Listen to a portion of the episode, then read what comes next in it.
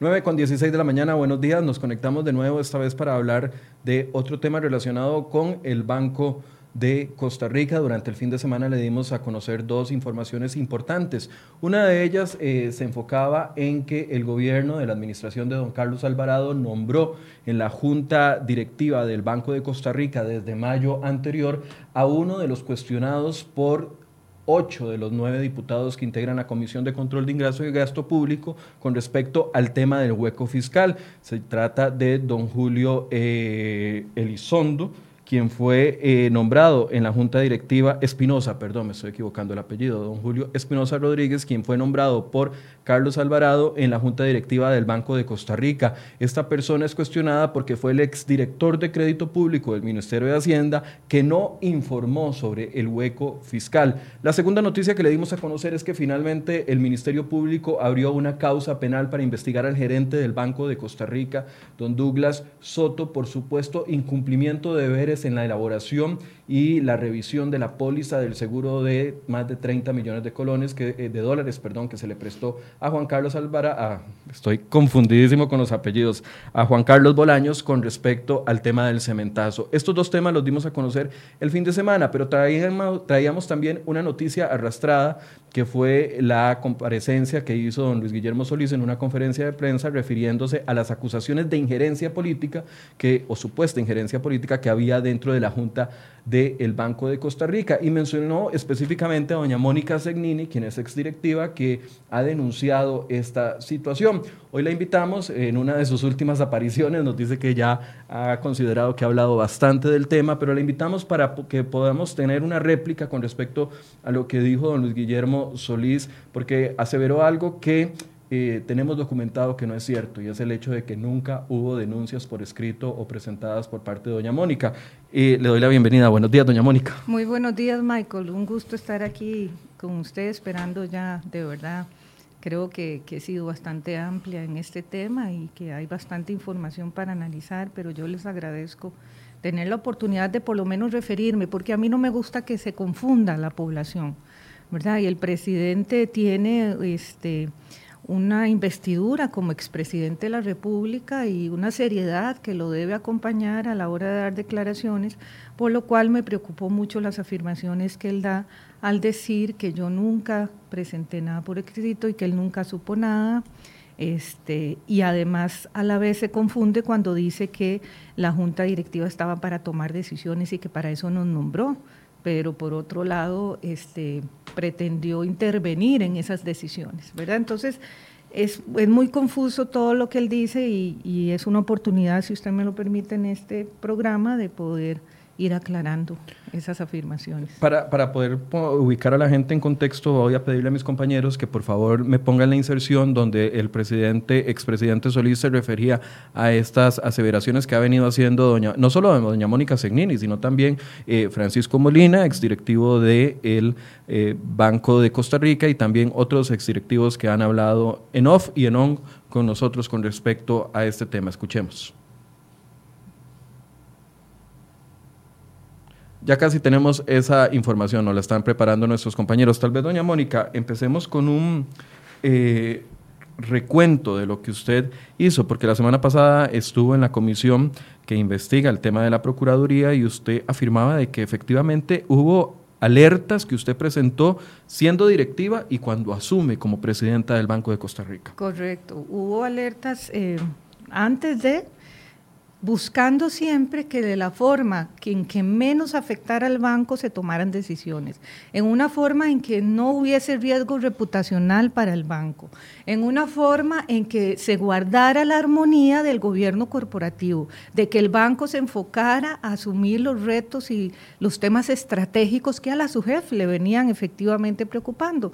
Entonces, en aras de eso, tuve varias reuniones con la superintendencia y tuve conversaciones con Sergio Afaro, tanto en su despacho como por teléfono y por WhatsApp, ¿verdad?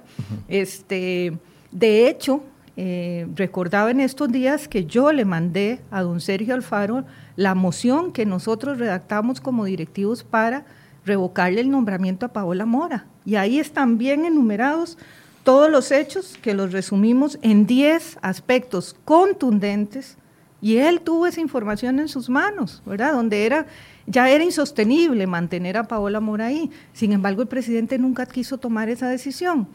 Eh, además, puse la denuncia en el momento en que yo tuve en mis manos ya la prueba de que había habido una alteración de un acta posterior a su votación en firme. Todo esto lo presenté a la Comisión Legislativa, lo llevé a la SUJEF, que era el órgano que correspondía, así que el presidente no puede decir hoy que nunca fui oportuna en poner las denuncias y en darles a ellos la información oportuna para que ellos tomaran las decisiones. Otra cosa es que ellos ya tenían su, su gente protegida, es que eso está muy claro, eh, con la cual no querían tomar decisiones. ¿A qué se refiere con eso, doña Mónica?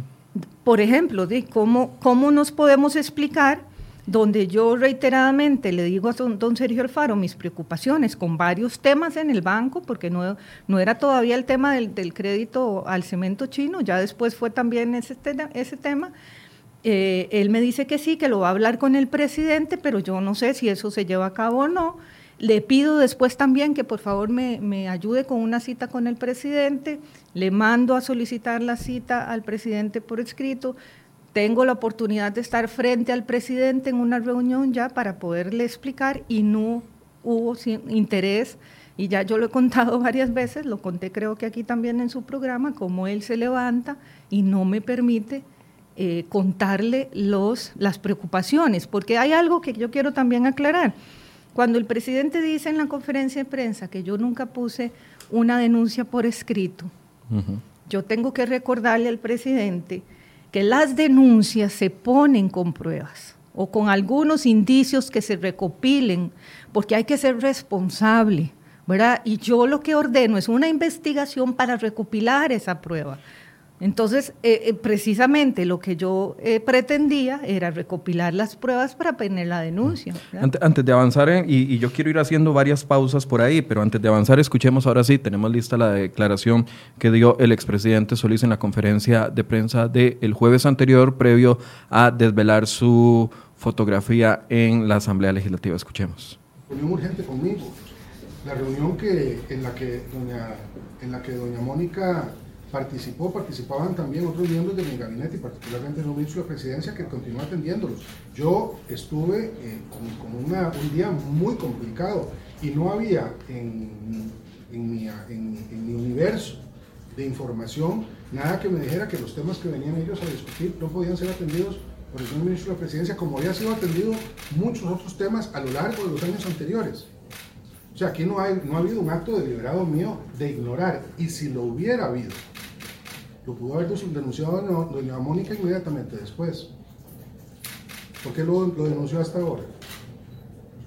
Pregunto, nada más, si era tan grave la situación, si lo que estaba ocurriendo meritaba una, entonces eh, esperamos más de un año para, para, hacer esa denuncia cuando la Junta Directiva tiene la potestad y la, para eso se les nombró, para gestionar al banco. Pero además, quiero señalar que la llamada a don Gustavo no fue para presionar, fue para ver si estaba dispuesto a asumir la presidencia en un momento de grandes tensiones al interior de la Junta Directiva. El expresidente Solís le pregunta a doña Mónica Segnini públicamente por qué no denunció antes eh, y por qué lo hizo hasta marzo de este año cuando vino a cereoy.com y habló sobre este tema. Ese es el argumento del presidente. ¿Por qué hasta un año después, doña Mónica? ¿Por qué hasta un año después? ¿Es cierto lo que está preguntando el presidente? No es cierto. Eh, lo que sucedió en esta semana que pasó es que fui a la comisión de la Asamblea Legislativa, pero eso no es cierto y creo que está suficientemente documentado, pero voy a recordar algunas cosas. Em, como estaba diciendo anteriormente, yo estuve en constante interés, no solo yo, mis compañeros también, en poder hacer algo para que la situación en la Junta Directiva cambiara pero nosotros estamos amarrados de manos. Hay que recordar, porque el presidente dice que yo nombro, él dice, yo nombro a la Junta Directiva para que tome decisiones, pero se le olvida al presidente que el único que puede nombrar y destituir directivos es el Consejo de Gobierno. Y él no quiso tomar la decisión de destituir a Paola contra la persona que estaba generando esos conflictos, que estaba poniendo en riesgo al banco, que ya incluso, porque hay incluso una resolución de la Sala Constitucional condenando al banco civilmente por las acciones tomadas por parte de Paola Mora y Mario Barenchea. Son cosas que la gente no sabe. Eso es, eso es una irresponsabilidad. Y bueno, eh, vi en la conferencia de prensa que un periodista también le pregunta al presidente y me hizo recordar eh, el dictamen de la Procuraduría también, donde hace una recomendación contra Paola Mora a la Casa Presidencial para que tome decisiones y no quiso tomar decisiones Casa Presidencial. Entonces, nos obligó de alguna forma a seguir operando como órgano colegiado con esa situación. Y, era una situación evidentemente conflictiva por la posición que estaba tomando ella con respecto a, los intereses que ella quería defender, que no eran precisamente los del banco. Ahora, ¿cuándo la destituyen a usted en firme del banco? ¿Cuándo inicia su, su investigación en el Consejo de Gobierno y cuándo la destituyen ya finalmente? El día que me notifican, ¿verdad? Porque hay una semana antes donde nos piden la renuncia, que yo estaba en España, de hecho, eh, una semana después, al no renunciar, él nos suspende, que fue el 4 de octubre del 2017. 4 de octubre del 2017, entonces inicia un procedimiento administrativo contra usted y todos los demás miembros de la Junta Directiva. Correcto, contra los que no habíamos renunciado, que éramos eh, Francisco, Molina, Alberto, eh, Raven, Alberto Raven, Evita Arguedas, Paola Mora y mi persona. Contra cinco. Contra cinco. ¿Cuándo concluye ese procedimiento? Entonces, termina todo el gobierno de Luis Guillermo y no se hacen las audiencias, ¿verdad? No, pudimos tener la oportunidad de hacer el descargo de pruebas en el gobierno de eh, la administración Solís Rivera. Le toca a Carlos Alvarado darle continuidad al proceso que se estaba llevando. Ya tenemos la oportunidad de ir a audiencia y presentar las pruebas y el Consejo de Gobierno de la Administración Alvarado nos notifica en diciembre del 2018 la destitución definitiva, a la cual nosotros apelamos y en febrero de este año termina ya en firme la resolución. Ok, el procedimiento administrativo empezó en agosto del 2017 y termina en febrero del 2019. Bueno, ni un proyecto de ley se lleva tanto, pero ahí está la respuesta, don Luis Guillermo. ¿Usted podía hablar antes de febrero de, este año con respecto a este tema públicamente, doña Mónica? No, porque es precisamente el proceso es confidencial, donde yo hago todo el descargo de pruebas. En este proceso administrativo es, tota-, es un expediente totalmente confidencial y a mí lo que me interesaba en ese momento es que el seno que le tocaba resolver o al órgano que le tocaba resolver tuviera abundantemente la prueba necesaria para que pudiese resolver como en derecho corresponde, como justamente corresponde, como moralmente corresponde. Y aquí es donde también quiero hacer un énfasis. Por supuesto que según el artículo 25 de la Ley Orgánica del Sistema Bancario Nacional, el presidente tiene las potestades para suspender, para destituir y para nombrar, o el Consejo de Gobierno. Pero seguidamente el artículo 26 dice que esto tiene que ser con base en un informe de la SUGEF que sustente violaciones a la ley, a los reglamentos, ¿verdad? No es que él puede escoger cuál parte de la ley quiere aplicar. Esto es un conjunto de normas para tomar una decisión y además hay un debido proceso y una legalidad. O sea, violaciones, estamos hablando de faltas ya gravísimas. Sí, claro, porque tiene que estar sustentado en una responsabilidad subjetiva, lo cual ellos nunca logran demostrar. Es decir, la SUGEF tenía que haber preparado para poder ser eh, la materia prima para iniciarles una, una destitución, un, procedimiento administrativo y finalmente una destitución como materia prima, un informe de la Superintendencia de Entidades, eh, de entidades Financieras con violaciones por parte de ustedes? Creo que para eso era la investigación más bien del Consejo de Gobierno, porque lo que la SUGEF hace es recopilar una serie de, informes que en el periodo de Paola Mora, cuando ella fue presidenta, llegaron al Banco de Costa Rica. Eso es lo que le iba a preguntar. ¿Cuántos informes en el tiempo que usted fue directiva del BCR entre 2015 y 2017, cuando la separan, cuántos informes de su jefe se recibieron? Hay varios porque esto es parte de la, de la, de la actividad ordinaria del banco con respecto al riesgo, con respecto al plan estratégico, ¿verdad? con respecto a distintos temas porque este es el órgano regulador. Pero eh, eh, aterrizándolo al tema que nos interesa. Por conflictos dentro de la Junta Directiva, ¿cuántos informes? Relacionados con gobierno corporativo y dirigidos a la presidencia del banco y a, la, y a la presidencia de la República, porque están con copia a la presidencia de la República y a don Sergio Alfaro, se dieron al menos tres informes, ¿verdad? Uno es, para que ustedes vean, uno es del 29 de abril del 2016, otro es del 18 de mayo del 2016 y otro es del, este no lo traje el tercero, pero es en septiembre del 2017. Que ese es el que finalmente utilizan para... No, y el último, el que finalmente utilizan para nuestra destitución, sí, es el 25 de septiembre del 2017, pero antes de este había habido otro, creo que fue en agosto entonces. Eh, y es con el del 25 de septiembre, y que es cuando ya yo soy la presidenta, y a pesar que en ese informe, en el párrafo, porque este Luis Guillermo lo distribuyó, a pesar que es confidencial, él tomó la decisión de distribuirlo a toda la prensa el día de su conferencia, en este informe, en el párrafo 3, leo textualmente, si usted me lo permite. Sí, adelante, doña Mónica. Dice, como parte del seguimiento dado a esas gestiones, está hablando de todas las anteriores, y, y la gestión porque la superintendencia recibe semana a semana las actas de la junta directiva. Ellos podían dar un seguimiento ahí bastante real o, eh, actualizado de cómo estaba siendo el comportamiento de esa junta.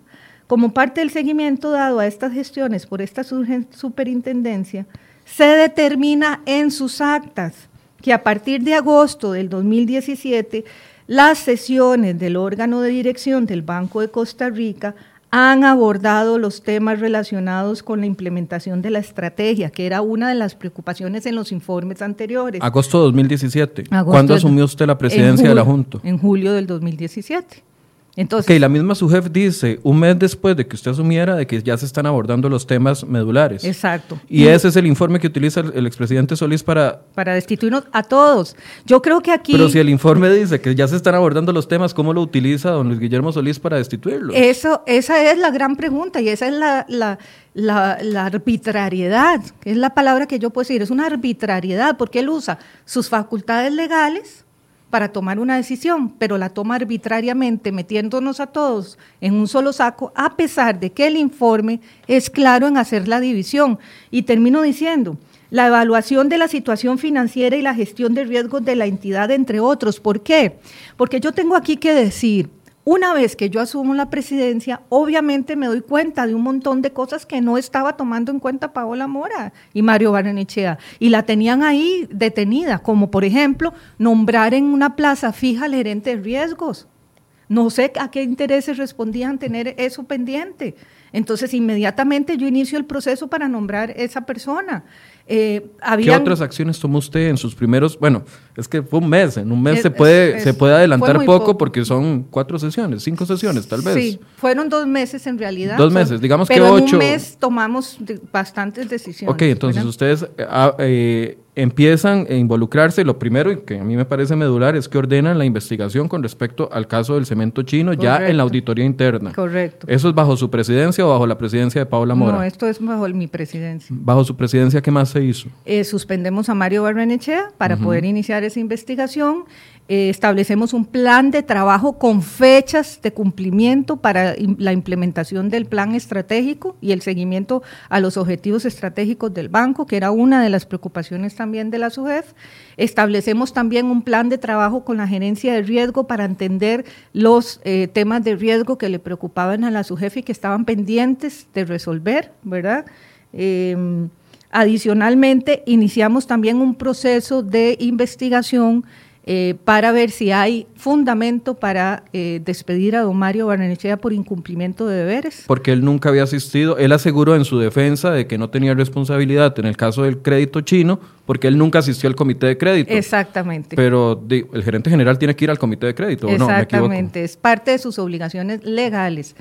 Y, y para que ustedes sepan, una vez que yo, y por eso es que obviamente donde nosotros recibimos la suspensión y, después la destitución, y, sucede en momentos que estábamos tomando estas decisiones buenas para el banco, es para nosotros impresionante de que se hayan tomado esa libertad y ese tengo que decirlo, ese descaro de quitarnos en ese momento, cuando ojo lo que estaba pasando, don Michael.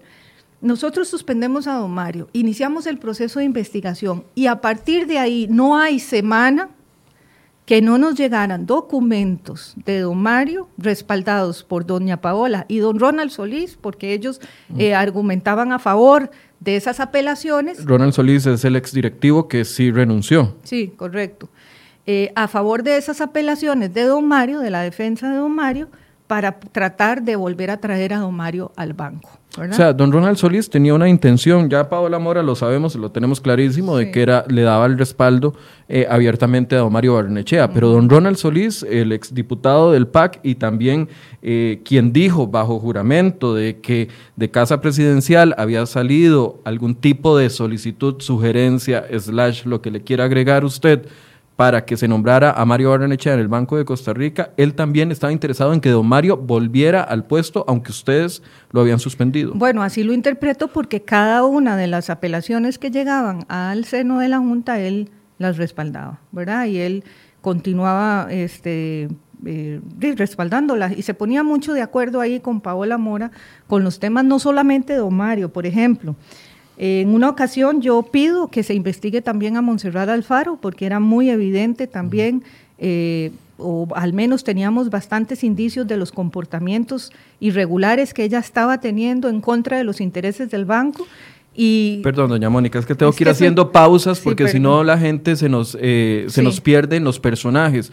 Montserrat Alfaro Valenciano, que fue eh, la jefa de la Oficina de Investigaciones Técnicas, que elaboró un primer informe que no reportaba absolutamente ninguna irregularidad en el crédito de Juan Carlos Bolaños y que eventualmente ese informe se cae solito porque la auditoría interna encuentra las irregularidades y no de reciente, sino desde el momento de la aprobación. Monserrat Alfaro, que la defiende don eh, Francisco Dalanese, ex fiscal general de la República, que reportamos aquí la semana anterior, que ingresó al Banco de Costa Rica a obtener documentación que había, eh, supuestamente, según él, le dieron fotocopias de lo que había decomisado el Ministerio Público el día de los allanamientos el 3 de noviembre del 2017. La misma Montserrat Alfaro que fue la que dejó ingresar a don Francisco Dalanese y no existen actas ni de lo que se llevó don Francisco Dalanese, ni existen documentos y los videos, según la Fiscalía, se borraron. Videos del Banco de Costa Rica. Hice este paréntesis para que ustedes sepan de a quién se refiere doña. Eh, ¿Me equivoco en algo? No. Bueno, eh, una precisión nada más con el informe de la, la, Oficina de Investigaciones Técnicas, el que sucede en abril, ya ese sí tiene que contener porque ella lo tiene que sustentar y ese contiene las irregularidades en los desembolsos. De hecho, esa fue la primera alerta roja que usted que usted vio. Y ese ese documento fue el que a mí me sirvió porque parte de las argumentaciones dentro del seno de la Junta, eh, de parte de Paola Mora, de Mario Barrenechea, era que nosotros nos estábamos guiando por la información que estaba revelando la prensa y que la prensa lo que tenía era un interés de responder eh, a los ¿verdad? intereses políticos contra Luis Guillermo Solís o a intereses de, eh, las dos empresas productoras de cemento. Entonces, eh, cuando yo ya tengo ese informe, es el informe que yo uso para decir, bueno, olvidémonos de la prensa, olvidémonos del audio, porque también quisieron cuestionar el audio, cuestionar el audio y decir que eso no era ninguna prueba. Entonces yo dije, bueno, basémonos en el informe de la Oficina de Investigaciones Técnicas y ya era usar los mismos documentos oficiales del banco, ¿verdad? Entonces, eso era lo que a ellos les molestaba, obviamente, ¿verdad? Que, que sí había. Es que, bueno, e, era imposible ocultar lo que estaba saliendo a la luz muy claro. Doña Mónica, perdón que le interrumpa, es que usted mencionó a Monserrat Alfaro y, yo quisiera hacer aquí un hincapié en, qué era lo que a ustedes les, les generaba eh, duda del actuar de doña Monserrat Alfaro, porque yo he hablado con ella y ella me dice, es que a mí hasta el puesto me lo pusieron mal, yo nunca fui jefa, yo no tenía poder, yo nada más era una supervisora eh, de un nivel más bajo, pero ¿por qué entonces ustedes sí tenían duda del, actuar de ella dentro del banco? Porque, por ejemplo, cuando nosotros vamos a la comisión de la Asamblea Legislativa en agosto, eh, hay alguien, no recuerdo qué diputado fue, pero nos dice que Monserrat Alfaro había este, visitado el, eh, había visitado el Congreso para, reunirse con la diputada Carla Prendas del Partido Liberación Nacional. Eso nos lo dijo don Ronnie Monge, presidente de la comisión. Ok. Y que este, era para hablar a favor del crédito de Sinocem. Y claro, yo cuando escucho esa información yo me sorprendo y lo que hago responsablemente, porque es que esto es lo que yo quiero dejar claro, Michael, yo nunca me dejo guiar por pasiones y por hígados, sino que todo lo trato de hacer en las vías formales y legales y documentadas. Vengo al seno de la Junta, yo ya era la presidenta para ese entonces, expongo en el seno de la Junta la situación y le pido al auditor y a la dirección jurídica que por favor me investiguen esa situación, que si eso es cierto, que si ella fue enviada eh, por instrucciones del banco, de su superior, y que... que porque no es normal que una, una empleada vaya a reunirse con diputados previo a una comparecencia. Exacto, y mucho menos con lo que estábamos viviendo, ¿verdad? Y además, ¿quién le dio la autorización a ella? para ir a defender un crédito de un cliente de esa manera, ¿verdad? Entonces, cuando yo presento esto en el seno de la Junta, eh, Paola Mora se molesta sobremanera, Ronald Solís la respalda y dice que ella se opone totalmente a esa investigación y que más bien me pueden denunciar a mí por acoso laboral. Que ella quiere dejar constando en actas que yo estoy actuando de una manera, o sea, interviniendo en la administración del banco al pretender esa investigación. Pero si usted no hubiera pedido ese informe, más bien usted está faltando a sus deberes, porque está sabiendo que se está filtrando información protegida por secreto bancario a diputados por parte de un empleado del banco. Exactamente, pero con esto lo que quiero ejemplarizar es la protección que había hacia las personas que Mario había puesto y que estaban actuando protegiendo estos intereses, ¿verdad? Porque era una red que protegía y hoy lo tenemos demostrado con lo que ustedes han informado que sucede con, con el exfiscal de Alanetse, ¿verdad? Entonces, Em, eh, lo que quiero decir es que se volvía muy difícil, ¿verdad?, en el seno de la Junta y efectivamente la SUGEF dice que a pesar que todo esto se evidencia, el cumplimiento de los compromisos adquiridos en mi presidencia, continúan, ¿verdad? Yo siento que aquí la SUGEF, o sea, yo tomo esto, como presidente o consejo de gobierno y está para mí clarísima la historia que cuenta aquí la SUGEF. Hubo un cambio de rumbo. Hubo un cambio de rumbo y dice, sin embargo, existe todavía un germen.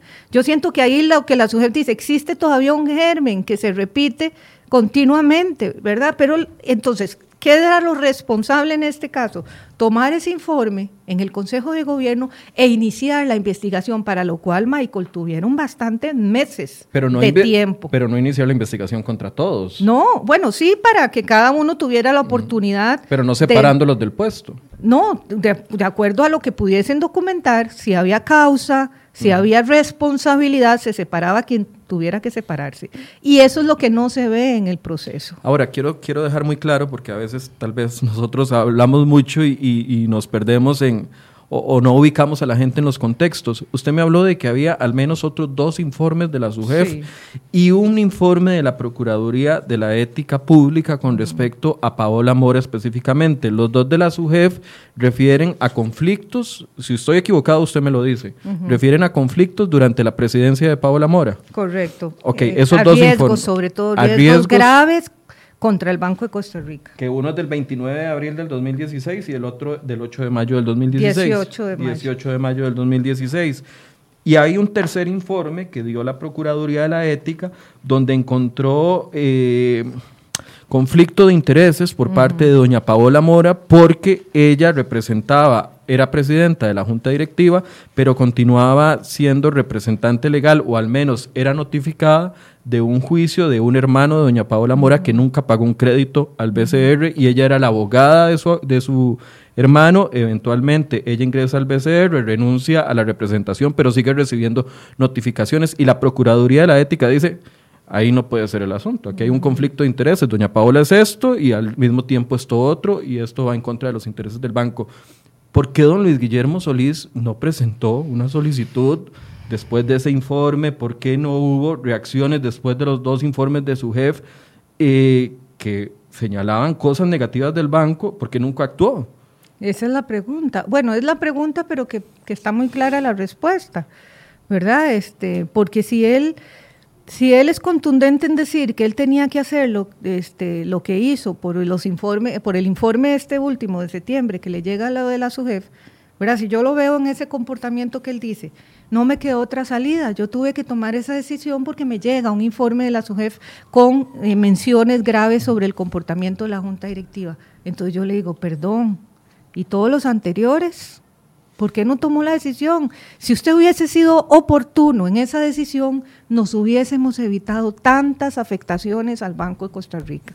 Eso yo estoy absolutamente segura y hubiésemos tomado decisiones más oportunas que nos hubiesen permitido controlar mejor la situación. Porque a pesar de que yo creo que logramos controlar en el momento que hay el cambio en el gobierno corporativo, logramos iniciar el proceso de investigación, creo que mucha prueba o, o al menos incluso prevención en la situación que estaba sucediendo en el Banco de Costa Rica hubiese sido más oportuna. Siento que eh, aquí se derriba el argumento del presidente de que, y, digo del presidente, pero también estoy hablando en este momento de la diputada del Partido de Acción Ciudadana, Laura Guido, que es eh, junto con la diputada Paola Vega, quienes han asumido la, defensa del presidente Solís en el hueco fiscal y en el tema del cemento chino. Y él asegura en este particular, y doña Laura lo replica, de que cómo se iba a ignorar un informe tan importante, eh, son palabras literales, a veces yo hasta me aprendo las frases de la gente cuando estoy viendo las comparecencias, cómo se iba a ignorar un informe tan importante, con revelaciones tan importantes como para no actuar, decía doña Laura Guido.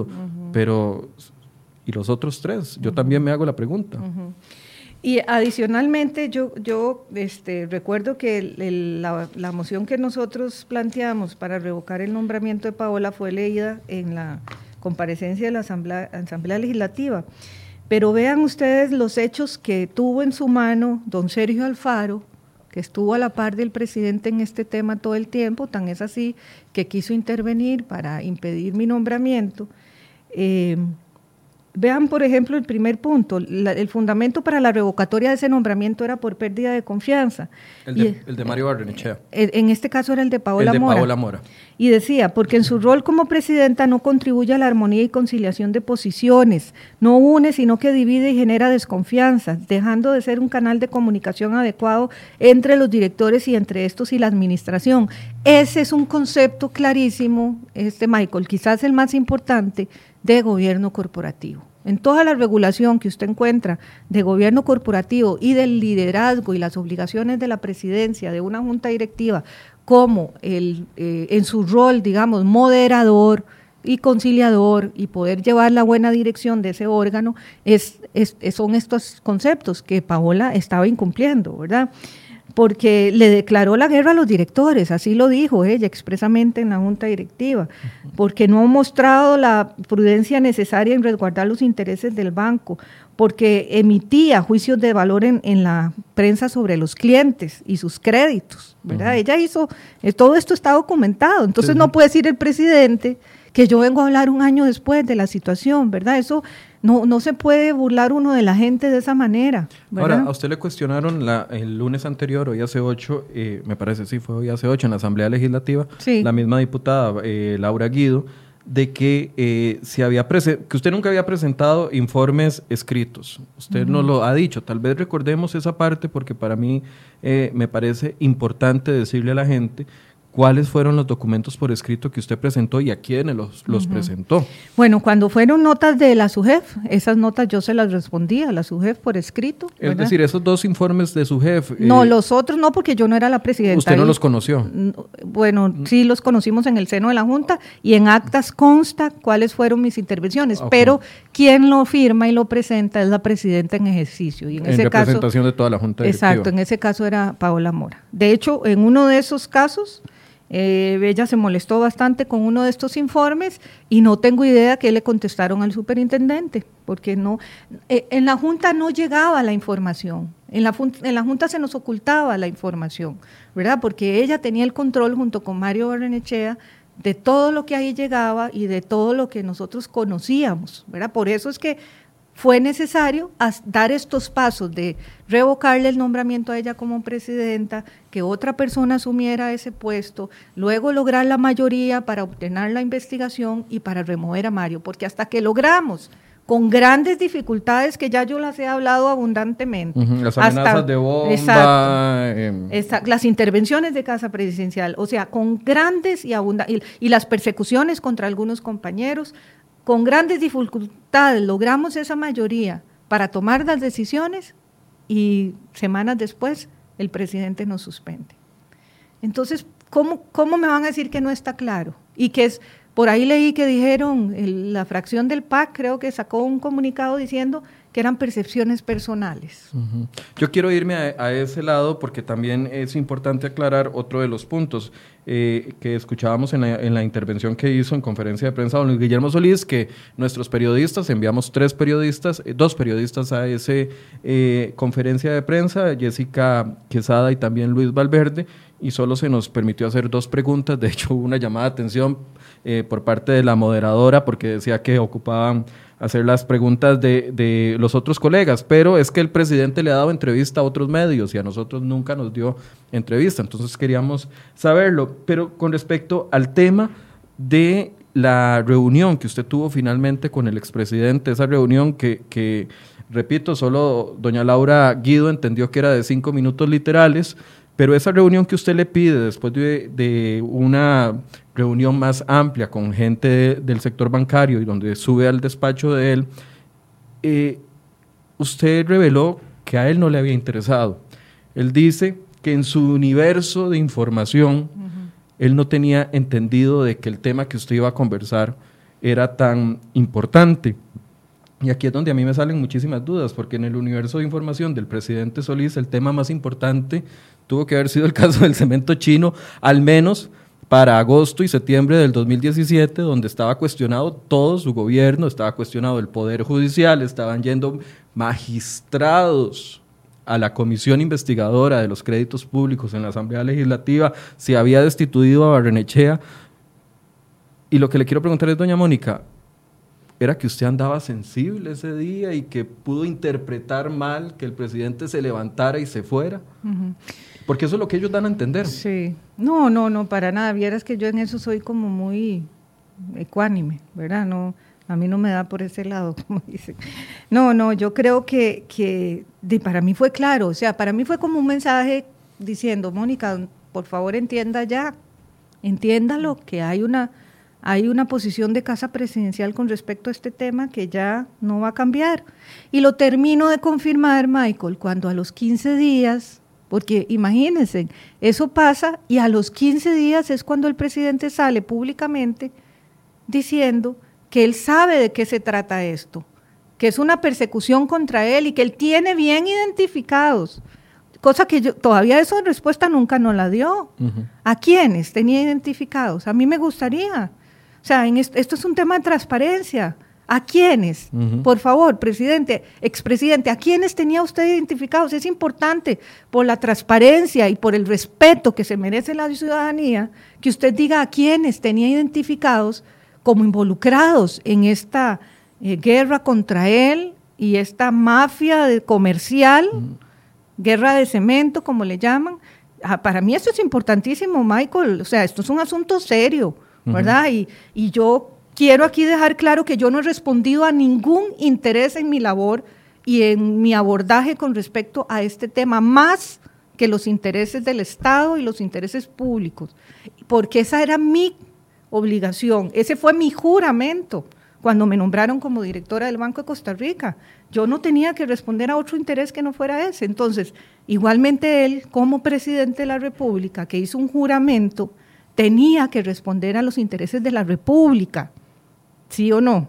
A los intereses de proteger los recursos públicos. Entonces, esa forma en que él aborda el tema, 15 días después, tan apasionada y tan segura, muy segura, estamos hablando de un presidente que tiene detrás de él mucha información y mucho acceso confidencial a información privilegiada y delicada. Entonces yo digo, bueno, ¿qué información tenía el presidente ahí? Nos lo mm. puede decir. puede decírselo. después no lo ha dicho tampoco. Puede decírselo a la fiscalía para que colabore en las investigaciones del caso. Puede decírselo, señor expresidente a la fiscalía. Eso es lo que eso es lo que interesa aclarar, Michael. Aquí tenemos que ser transparentes, ¿verdad? Y si no se es así, que se acepte con la verdadera hidalguía que se tomó posición con respecto a una de las partes. Pero lo que no se vale es tratar de confundir en que se ha sido totalmente neutral en el tema, en que él no tenía toda la información y que por eso tal vez lo embarcaron, pero no ha sido esa la posición, no fue esa nunca la posición. Y eso es lo que yo quisiera dejar claro, porque no me gusta que se juegue con las órdenes de las personas y que se haga ver eh, equivocadamente una verdad, porque hay verdades en medio de lo que se dice, eh, tratando de construir una mentira. Entonces, de ese encuentro que se realizó, eh, según entiendo, lo que usted nos había dicho y lo que dijo en la comisión a finales de agosto del 2017 en Casa Presidencial, era imposible interpretarlo de otra forma que no fuera que el presidente no quería escuchar por qué ustedes habían destituido a Mario Barrenechea. Fue muy claro, para mí fue muy claro porque yo me, me pongo contenta en el momento que él me dice, claro, pasa, y yo sentí un alivio porque fue la primera vez que usted lo tuvo frente a frente como presidenta del Banco de Costa Rica. para hablar del tema porque antes pues habían ido como encuentros verdad este donde habíamos estado varias personas y él siempre con, saludando amablemente pero esto era un tema delicado a tratar en privado verdad sí usted no lo podía hablar en frente de terceros. Sí exacto. Entonces es la primera oportunidad ya la había tenido, vuelvo a decirlo, la había tenido con Sergio Alfaro, la había tenido telefónicamente con Helio Fallas, pero era la primera oportunidad frente a frente con el presidente en su despacho. Entonces, entro muy motivada a hablar con él. Yo no soy de tomar horas de horas porque entiendo las agendas, además yo soy una persona bastante impaciente que administro mi tiempo, ¿verdad? Muy rigurosamente. Entonces yo fui al grano de una vez y empecé a decirle, y ahí fue cuando él se levanta, o sea, es que ni siquiera escuchó eh, unos, uno solo de los argumentos, sino que yo le digo, presidente, es muy grave lo que ha sucedido y tenemos pruebas de que Mario Barrenechea, y ahí es donde él dice, me tengo que ir, este, tengo otra reunión, se pone de pie él, ¿verdad? Entonces yo digo, sí, sí, claro, presidente, ¿verdad? Eh, y nos despedimos y yo me vuelvo a sentar, ¿verdad? Es eso que se queda un, silencio de unos segundos y don Sergio me dice, este... Hablemos del fideicomiso sí, A mí lo que me preocupa es que don Mario era el, encargado del fideicomiso y qué va a pasar con eso. Quiero, quiero hacer pausa ahí, doña Mónica. Cuando usted me dice y nos dice y le dice a los diputados y, eh, su relato ha sido consistente desde que yo lo he escuchado y cuando vimos eh, declaraciones que hubo ante el Ministerio Público, cuando usted dice que habló con Don Elio Fallas por teléfono, que es un detalle que yo desconocía, y cuando dice que ya había hablado con, con don Sergio Alfaro, actual embajador de Costa Rica eh, eh, en Europa, cuando usted dice esas dos cosas, ¿fue como presidenta de la Junta Directiva? La llamada, de, bueno, con Sergio fue antes de ser presidenta y después. Ok, dos llamadas con don Sergio. Sí, no, una visita incluso a su despacho antes de ser presidenta y después fue WhatsApp y, por teléfono después de ser presidenta. ¿Y con Don Helio? Y con Don Helio, él me llama por teléfono, pero yo sí, no, no recuerdo si fue antes o después de ser presidenta. Creo que fue después, sí, fue después de ser presidenta. Fue una llamada muy rápida de Don Helio, donde él me llama y me dice que por favor le diga cómo es que está ahí el juego de intereses y ¿verdad? ¿Quién está involucrado y quién no? Por eso usted le, da un, reporte. Le doy un reporte muy rápido de la situación y yo, yo hablo siempre con mucha confianza de, creer que la persona que me está llamando es con un interés genuino. ¿Verdad? Este, Por los intereses del país y en este caso del banco y de los fondos. Bueno, es que es el, ex, es que era el, era el, vicepresidente, y ministro de Hacienda. Y ministro de Hacienda y además no tenía por qué dudar de ninguna manera de don Helio. Entonces yo le cuento a él más o menos la situación y él me dice, ok, está bien, me queda claro, fue como una llamada muy rápida que yo la interpreté, no es que él me lo dijo, como que estaban en una reunión tratando el tema del Banco de Costa Rica eh, y que él necesitaba esa información para tomar la decisión. pero la decisión que terminan, terminan tomando es la destitución. ¿Y con don Sergio? También fue explicación.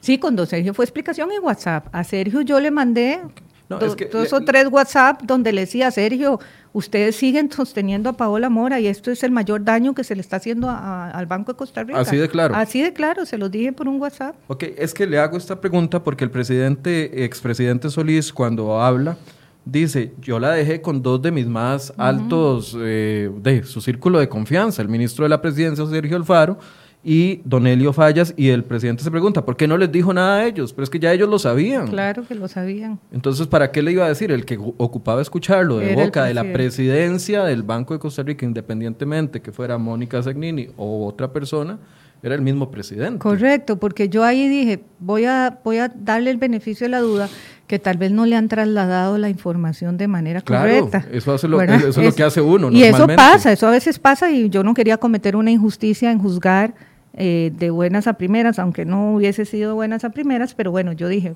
qué dicha, ya, se lo voy a decir yo personalmente y voy a ver qué me dice el presidente.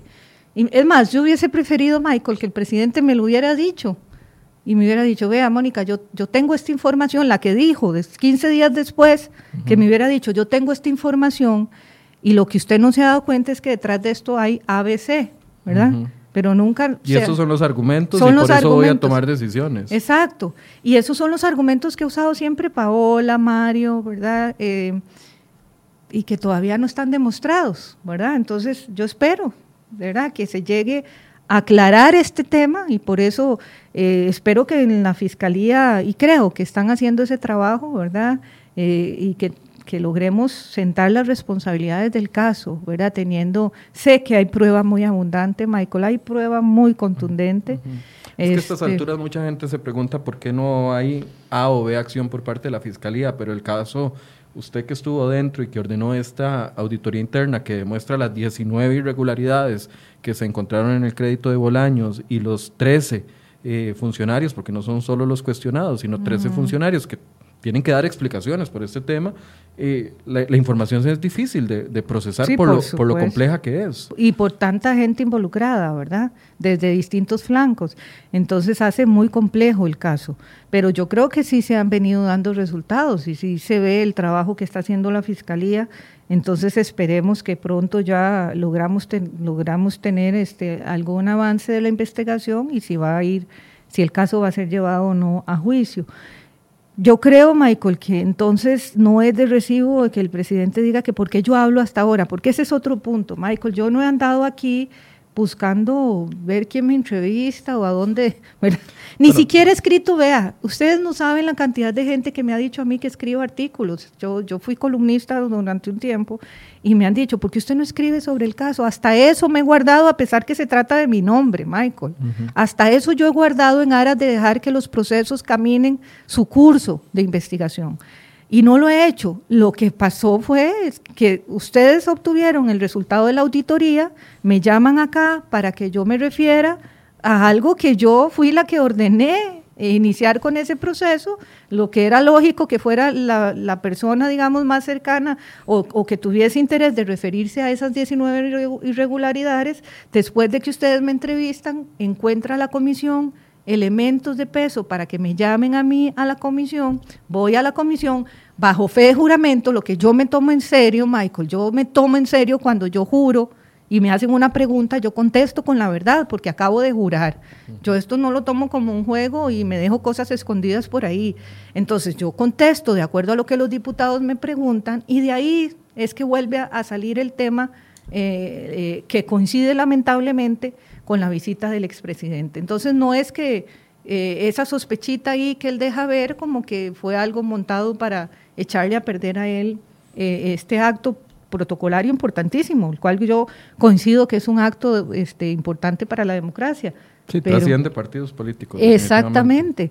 Entonces, este, esas son, esa es la verdad, esa es la verdad, Michael, y, y así fue como se dieron las cosas y yo espero que, que que los costarricenses puedan hacer la separación de una cosa y de la otra. Bueno, debo confirmar que desde eh, antes de publicar la primera nota sobre el caso del cemento chino, el 31 de enero del 2017, eh, yo estuve buscando a doña Mónica Zegnini para una entrevista y me la aceptó hasta 2019. Así que si hay algo más largo que la investigación que les hicieron ustedes en Consejo de Gobierno, es la solicitud de entrevista, pero yo sí entiendo, contrario a lo que el presidente Solís, expresidente Solís no entiende, es que yo sí entiendo que había un debido proceso y que se debía respetar. Doña Mónica, para ir concluyendo, yo entiendo que el Consejo de Gobierno utilice ese informe que abrió don Luis Guillermo Solís, el Consejo de Gobierno de él, porque responde a sus intereses y a su intención y a su línea, porque es normal, así son los consejos de gobierno, responden al presidente.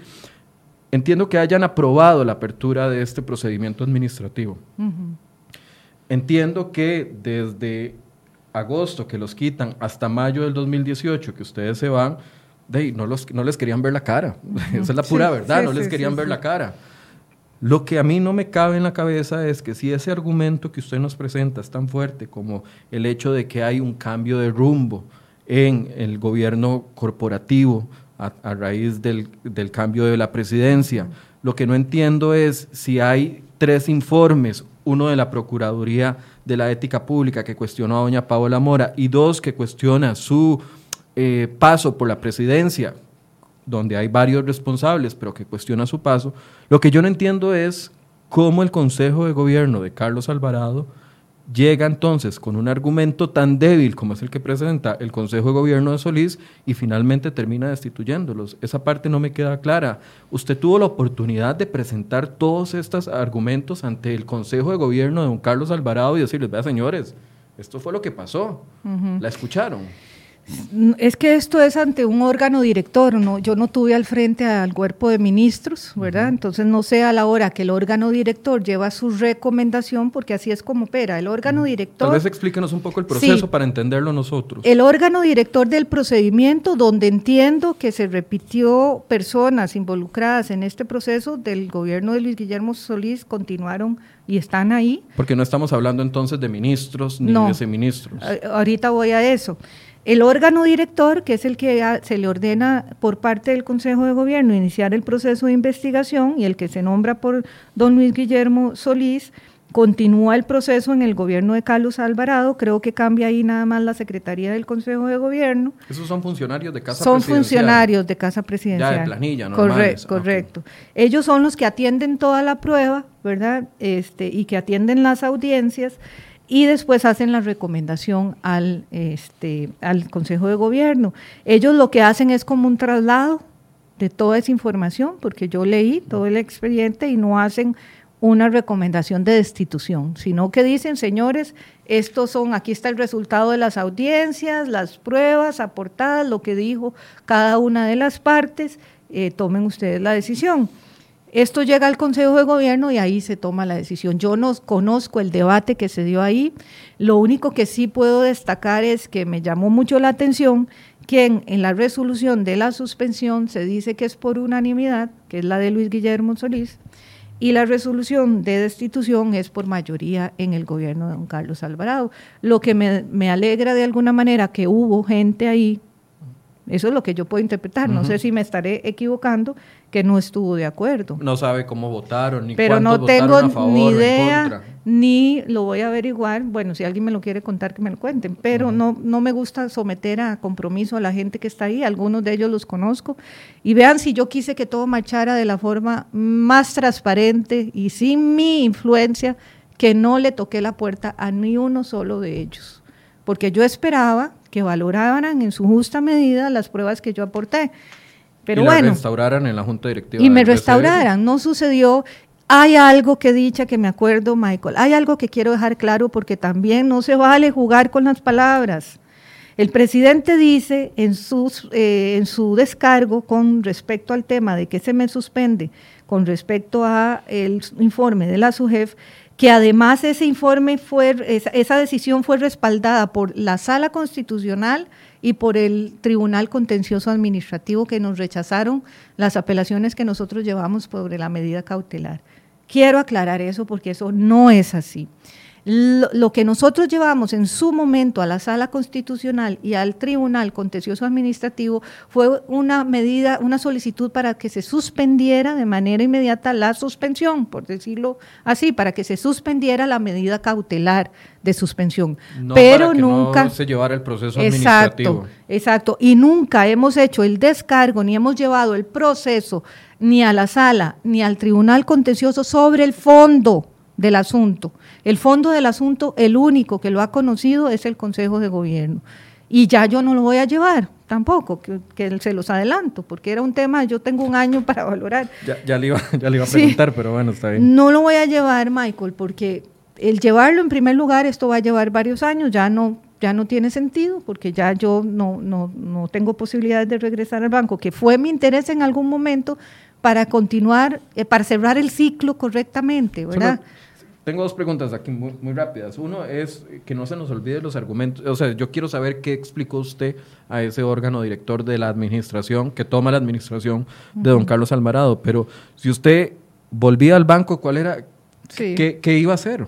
Es que dejamos cosas sin, que no nos dejaron terminar. Entonces es esa frustración que uno siente cuando tenía en sus manos una agenda, digamos, de hechos que estaban llegando graves y que de hecho es palpable ¿verdad?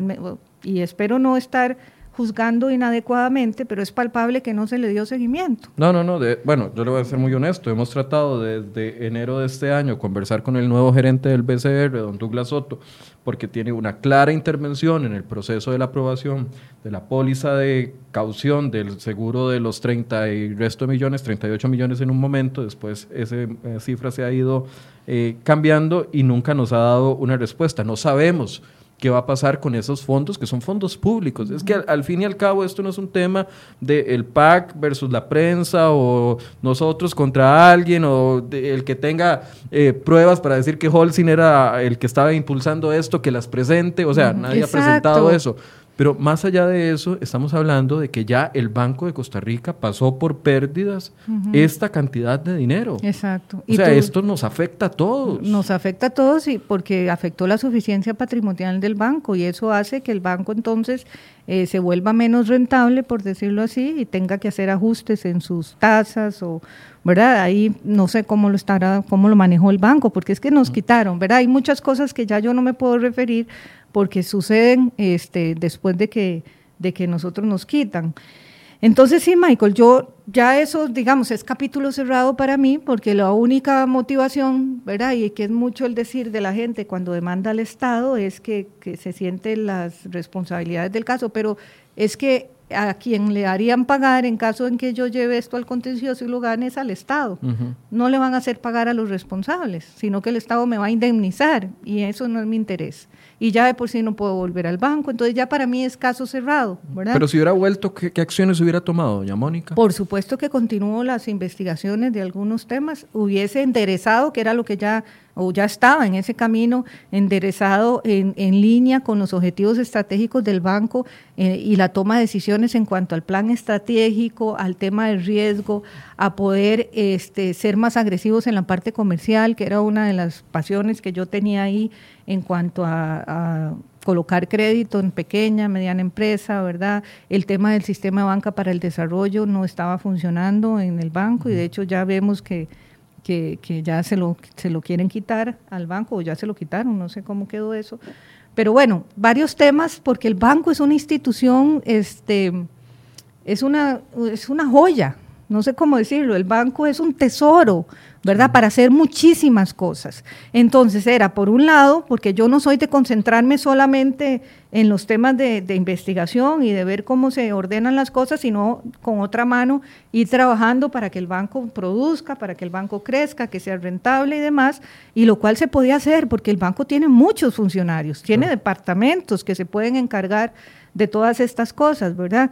Pero habían otras investigaciones de los malos manejos que había este, realizado Mario Barrenechea, ¿verdad? El rezago, digamos, de la gestión de Mario Barrenechea, eh, que sí era importante investigar, que ya no sé qué sucedió con eso y ya muy difícil saberlo, ¿verdad? Ahorita, Michael, lo importante es eh, que la Fiscalía pueda concluir su trabajo y que la gente del banco también este, Responda, Michael, ¿quién está defendiendo al banco sobre este tema del crédito del cemento chino? Por ejemplo, Jan tuvo que hacer la reserva, tuvo que pasar por pérdidas el tema del crédito, tuvo que hacer la previsión, lo cual afecta a su suficiencia patrimonial. Le afectó en su parte reputacional, ¿verdad? Le bajaron, le bajaron la calificación, lo que significa, para que todos entendamos, cuando le bajan la calificación a una institución financiera como el banco, cuando el banco va a buscar créditos internacionales, le sale más caro. es esos préstamos, porque se, se, establece la tasa de acuerdo al riesgo que esté calificado el banco. Toda esta afectación le dio al banco. ¿Y quién y dónde está el líder del banco o la persona responsable del banco defendiendo al banco a la par de la fiscalía? Eso yo lo, lo, siento ausente, ¿verdad? Eh, yo no sé si usted tenía esa información, nosotros ya la, la, tenemos confirmada por parte del Ministerio Público. Hasta enero del 2019 el banco se apersona como víctima en el caso del cemento chino. Bueno, es decir, después de dos años de cuestionamientos, el banco todavía no caía en razón de que no es de que es una víctima. Eso es importante precisarlo, Michael, porque la gente está indignada, que dice que dónde está la fiscal, que dónde está la fiscalía, que pero vea, dos años, el, digamos, una de las actores más importantes en el proceso se apersona dos años después. ¿Y por qué es importante que el banco se apersonara? Porque el banco es un recurso importantísimo para la fiscalía para ayudar en la, en la consecución de las pruebas que se necesitan. Hay mucha prueba a nivel internacional que hay que traer. ¿Verdad? Y entonces para la fiscalía hubiese sido un brazo muy importante, no sé cómo están trabajando ahora, pero hubiese sido un brazo muy importante por la información a la que tiene acceso el banco para ayudar en el proceso. ¿verdad? Entonces, la Fiscalía ha tenido que trabajar con los recursos que tiene y con las dificultades que se le han ido presentando en el camino, en cuenta el hecho de que el banco eh, no se hubiese apersonado oportunamente. En buena hora, no sabía yo esta información, pero en buena hora que que ya está personado y ojalá esté siendo un apersonamiento activo, ¿verdad? Colaborativo con, con la Fiscalía. Doña Mónica, una conclusión, no la, no le quiero quitar más tiempo. No, yo este, en realidad, como lo expliqué anteriormente, es el, el, hecho que el tema esté otra vez en la palestra ha sido porque hubo interés de los diputados en, en, en averiguar la verdad real de, de todos estos hechos. Eh, yo no tengo más interés que ese, Michael, y creo que ha sido bastante abundante y suficiente la información que yo he dado. Siempre estaré dispuesta a aclarar, porque esto es parte de mi obligación como exfuncionaria pública y fue en el periodo de mi gestión, y por eso es que yo salgo a responder las dudas que se me pregunten. Eh, y yo agradezco nuevamente el trabajo que han hecho medios como ustedes, porque si no fuese así, esto este, eh, hubiese estado eh, más hubiese estado dormido, ¿verdad? Y hubiese estado de alguna forma escondido. Yo eh, les felicito porque sé que no es un trabajo fácil y sé que cuando uno tiene valor para decir las cosas, Michael, hay mucha persecución, hay mucha amenaza, hay este se le ve a uno con ojos raros a veces, ¿verdad? Pero creo que hay que ser valiente en esto porque eh, muchas veces la gente se queja de la impunidad y que eh, y la impunidad sucede cuando no hay gente valiente eh, sacando estas cosas a la luz. Muchísimas gracias, doña Mónica, por este tiempo. Quisimos darle este espacio a la expresidenta del Banco de Costa Rica, doña Mónica Segnini, para que pudiera referirse a las aseveraciones que eh, hizo el expresidente Solís en una conferencia de prensa la semana anterior. Quiero recordarles que este medio de comunicación ha solicitado en múltiples ocasiones una entrevista con Douglas Soto Leitón, actual gerente general del Banco de Costa Rica, para preguntarle una serie de situaciones como estas. ¿Por qué el Banco de Costa Rica se apersonó hasta dos años después como víctima? ¿Qué ha pasado con esas investigaciones de la auditoría interna? ¿Dónde están las responsabilidades de esos funcionarios? Las administrativas, porque claramente las penales solo las puede establecer los tribunales de justicia. Y hemos también eh, solicitado entrevista con dos eh, personajes importantes del Banco de Costa Rica, actualmente Néstor Solís eh, Bonilla quien es el presidente de la Junta Directiva, quien no ha respondido a nuestras preguntas y también desde la semana, eh, desde hoy estamos eh, solicitando una entrevista con Julio César Espinosa Rodríguez, nombrado por el presidente Carlos Alvarado en esta eh, junta directiva y quien es uno de los señalados como responsables del hueco fiscal. El Banco de Costa Rica nos receta siempre la misma respuesta, no van a dar declaraciones ni van a dar entrevistas al respecto. Lamentamos profundamente que el Banco de Costa Rica siga guardando silencio cuando hay personajes del caso del cemento chino y ahora del hueco fiscal que están en la autoridad de ese banco. Lamentamos que no quieran ser claros con la ciudadanía y no quieran hacer públicas sus declaraciones con respecto a estos dos temas. Vamos a darle seguimiento y mañana a las 8 de la mañana les esperamos más de Enfoques. Muy buenos días.